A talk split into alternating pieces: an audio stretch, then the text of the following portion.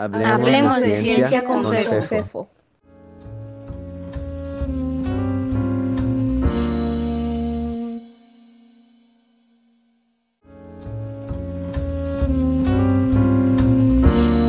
Física de partículas, episodio 6.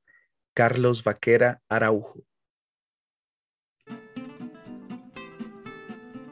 Gracias por acompañarnos en un episodio más de la serie Física de partículas en Hablemos de Ciencia con FEFO. Continuamos con la presentación de algunos fragmentos eh, de las entrevistas que realicé en la preparación de esta serie. Estos fragmentos están enfocados a describir algunas de las contribuciones personales y de la labor científica cotidiana de las y los colegas que me apoyaron en este en este proyecto.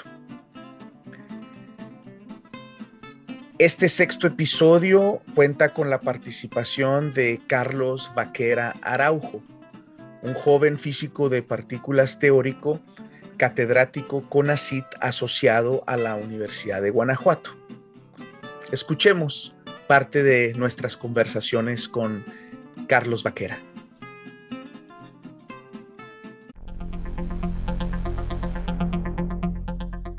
Recuerden que este espacio está abierto para sus sugerencias y peticiones. Al final del podcast pueden encontrar la información de contacto para que nos las hagan llegar. Y entonces, comencemos.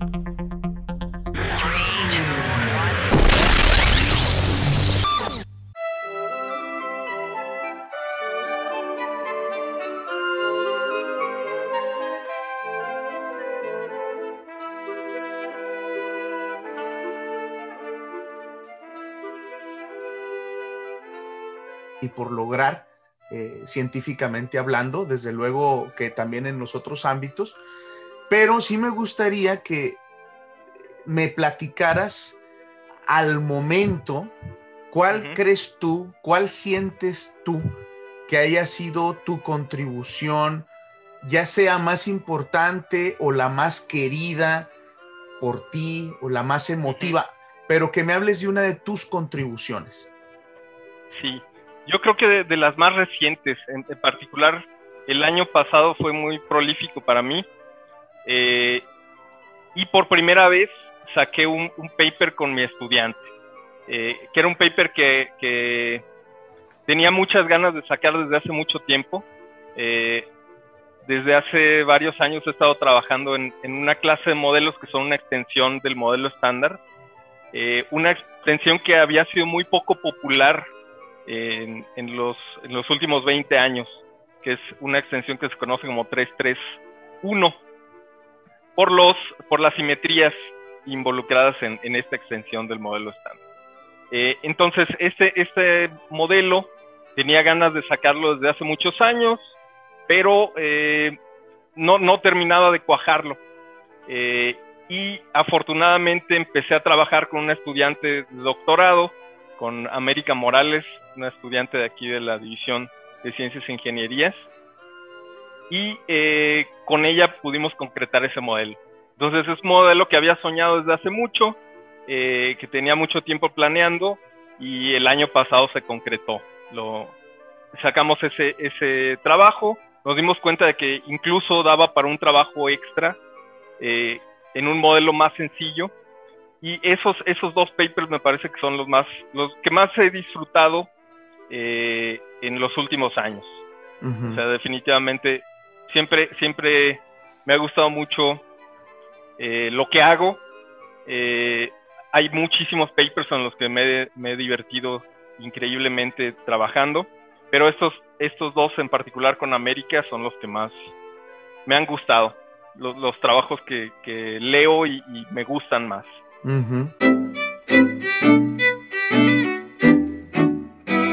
Entonces, 331, platícanos un poquito más de, qué significa eso. Tiene que ver con las simetrías, dijiste, pero danos un poco más de detalle. Sí, entonces el modelo estándar está basado en tres simetrías. Una simetría que llamamos 1, que es, eh, es una transformación de una fase, básicamente eh, una fase es un, número complejo con norma 1. Eh, hay otra simetría que es una SU2, que es la simetría de las matrices unitarias 2x2 con determinante 1. Y tenemos también una simetría SU3, que es también eh, matrices 3x3 con determinante 1 y unitarias, lo que eso significa. Pero bueno, son tres simetrías. Una es 1, otra es SU2 y otra es SU3. Entonces, el modelo estándar lo podríamos codificar en este eh, lenguaje como una simetría 3, 2, 1. ¿Qué modelan estas simetrías? Pues modelan las interacciones fuertes, las interacciones débiles y las interacciones electromagnéticas, que son tres de las cuatro interacciones que hemos visto en la naturaleza. La otra que hemos visto eh, y que sentimos todos los días es la gravedad, pero esa todavía no la hemos podido modelar al mismo nivel que las otras tres. Eh, como, como te mencionaba antes, hay problemas en la física que requieren más ingredientes eh, que los que contiene el modelo estándar. Y entonces nos gusta hacer, a quienes intentamos resolver esos problemas, extensiones al modelo estándar.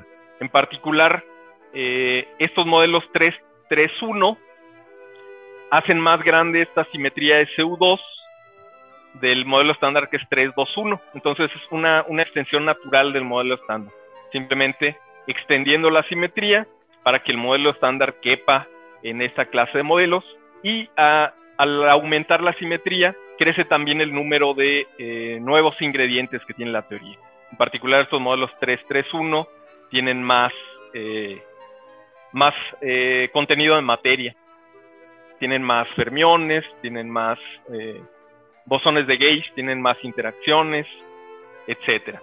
Entonces, a mí me gusta mucho trabajar en estos modelos 331 para eh, usarlos como escenario para nuevos modelos de eh, generación de masa de neutrinos en particular. Muy bien.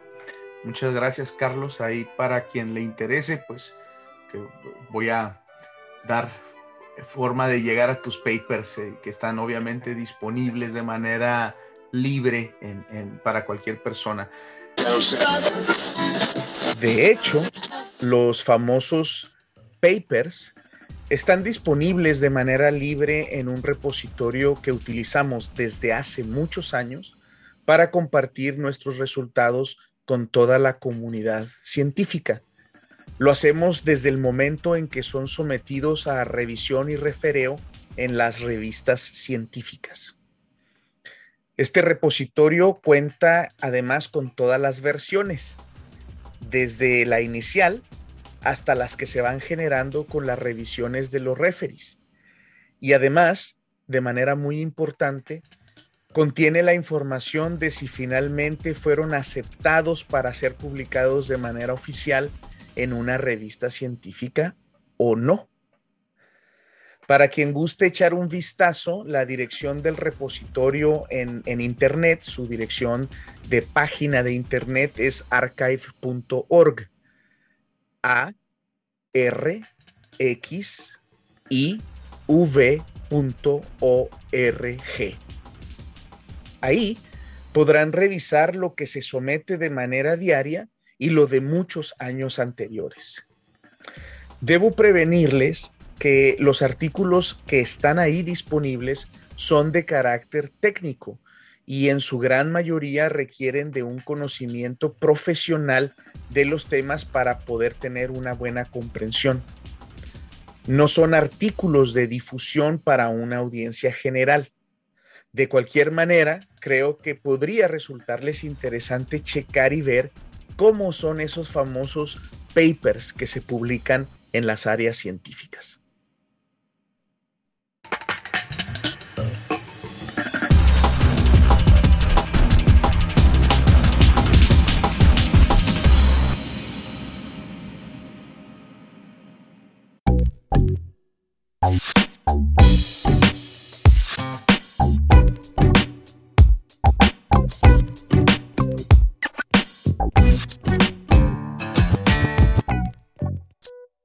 La última, Carlos, y nos vamos.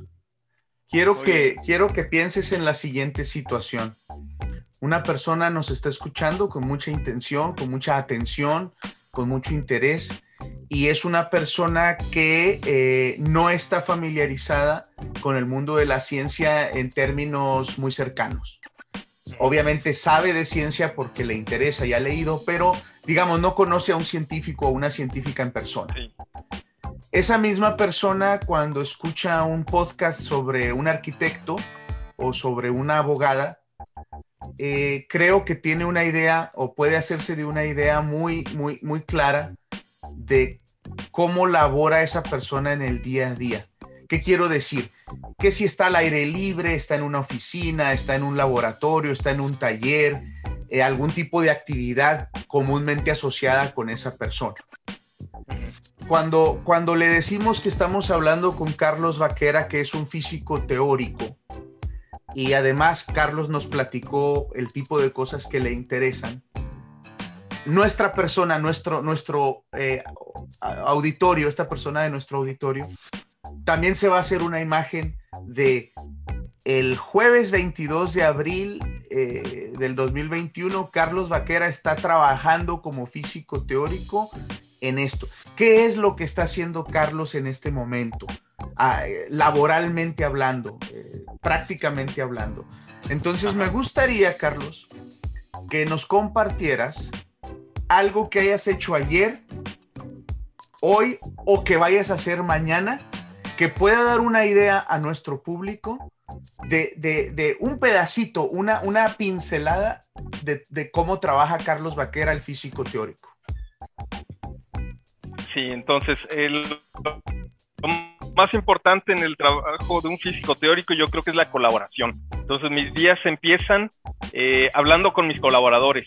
Eh, que los colaboradores son eh, otros investigadores en otras partes del mundo, mis colaboradores son también mis estudiantes, eh, y, casi todas las, reuniones que tengo ahora con mis colaboradores en estos tiempos de pandemia son virtuales, son simplemente comunicaciones por audio, casi nunca uso video, pero es bien importante tener eh, reuniones periódicas con los colaboradores para que el, trabajo vaya saliendo. ¿Qué otra cosa? Ah, bueno, y antes de la pandemia también mis, mis reuniones eran principalmente virtuales. Entonces, a mí, a mí me... Eh, no, no tuve la necesidad de adaptarme en estos tiempos de pandemia porque ya estaba acostumbrado a trabajar a distancia.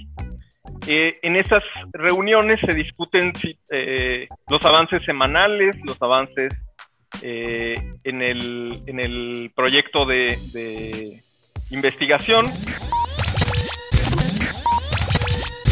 y esas tareas pues se cumplen básicamente sentado, leyendo artículos de investigación,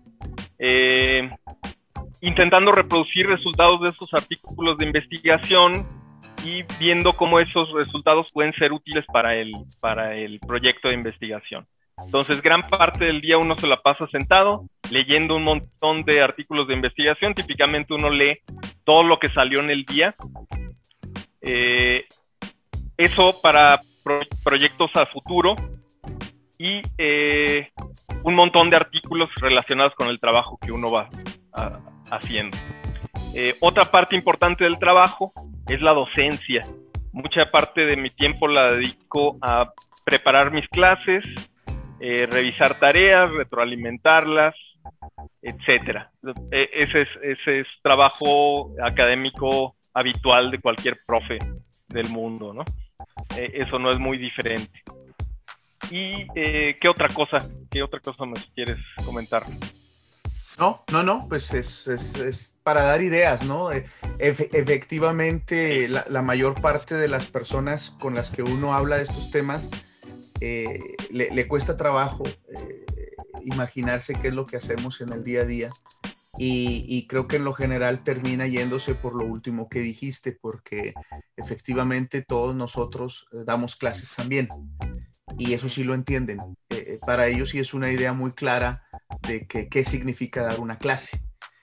la, otra parte es la que se queda a veces como en el aire y más de una persona con la que hemos platicado en este sentido termina diciendo, no, pues es que en realidad, ah, bueno, da clases y, ya, ¿no? O sea, lo demás no lo entiendo, no sé qué es lo que está haciendo, eh, pero pues también depende de cada investigador, ¿no? Por ejemplo, he platicado ya con algunos colegas experimentales y pues ellos tienen también actividades muy particulares relacionadas a esa, otras muy similares como la de estar leyendo artículos que tú mencionaste. Eh, algo que no mencionaste y que yo sé que tú haces también, eh, pues es la parte de hacer programación, hacer códigos en computadora para resolver ecuaciones, para resolver problemas matemáticos, que esa también es una frase que, implica eh, muchas cosas y que la, el, mundo que está fuera de la ciencia pues tiene ideas muy específicas acerca de lo que significa resolver un problema matemático, ¿no? Que, bueno, ahí tendríamos que ahondar mucho. Y eh, algo que me gustaría enfatizar es que lo que hacemos es trabajo creativo. Es, eh, es algo que no, no ha sido hecho por nadie en el mundo. Cada, cada proyecto de investigación es intentar resolver un problema que no ha sido resuelto por nadie, que sea original, eh, que sea novedoso también. Eso es, eso es un requisito básico para ser publicable en una revista eh, internacional. Entonces, es, es un trabajo creativo, es como escribir una novela, es sumamente frustrante, pero es muy, muy divertido eh, cuando se le agarra el gusto. Eh, y sobre todo es muy satisfactorio. Es muy satisfactorio porque te, eh, te permite explorar regiones del, del, conocimiento humano que no han sido alcanzadas hasta, hasta el momento. Entonces, es difícil también porque requiere mucha, mucho estudio previo, eh, requiere trabajo constante, uno tiene que aprender cosas nuevas todos los días, si no, este negocio no prospera. Muy bien, Carlos. Pues con eso tenemos. Te agradezco mucho tu tiempo y tu participación. Pues muchas gracias, Pepo. Siempre es un placer. espero, este, conforme vaya haciendo estos programas, pues ahí si surge la necesidad, ahí te, te vuelvo a molestar. Con todo gusto, Fefo. Sale pues. Cuídate mucho. Saludos a todos. Órale. Hasta luego, Fefo. Bye. Saludos por allá. Claro. Como saben, en este espacio queremos hablar de ciencia, lo que en realidad nos permite hablar de cualquier cosa. Si tienen comentarios, quejas, sugerencias, peticiones, pueden contactarme a través del blog de Hablemos de Ciencia. Eh, la dirección es fefino.com o envía un mensaje de correo electrónico a fefo.aranda.gmail.com.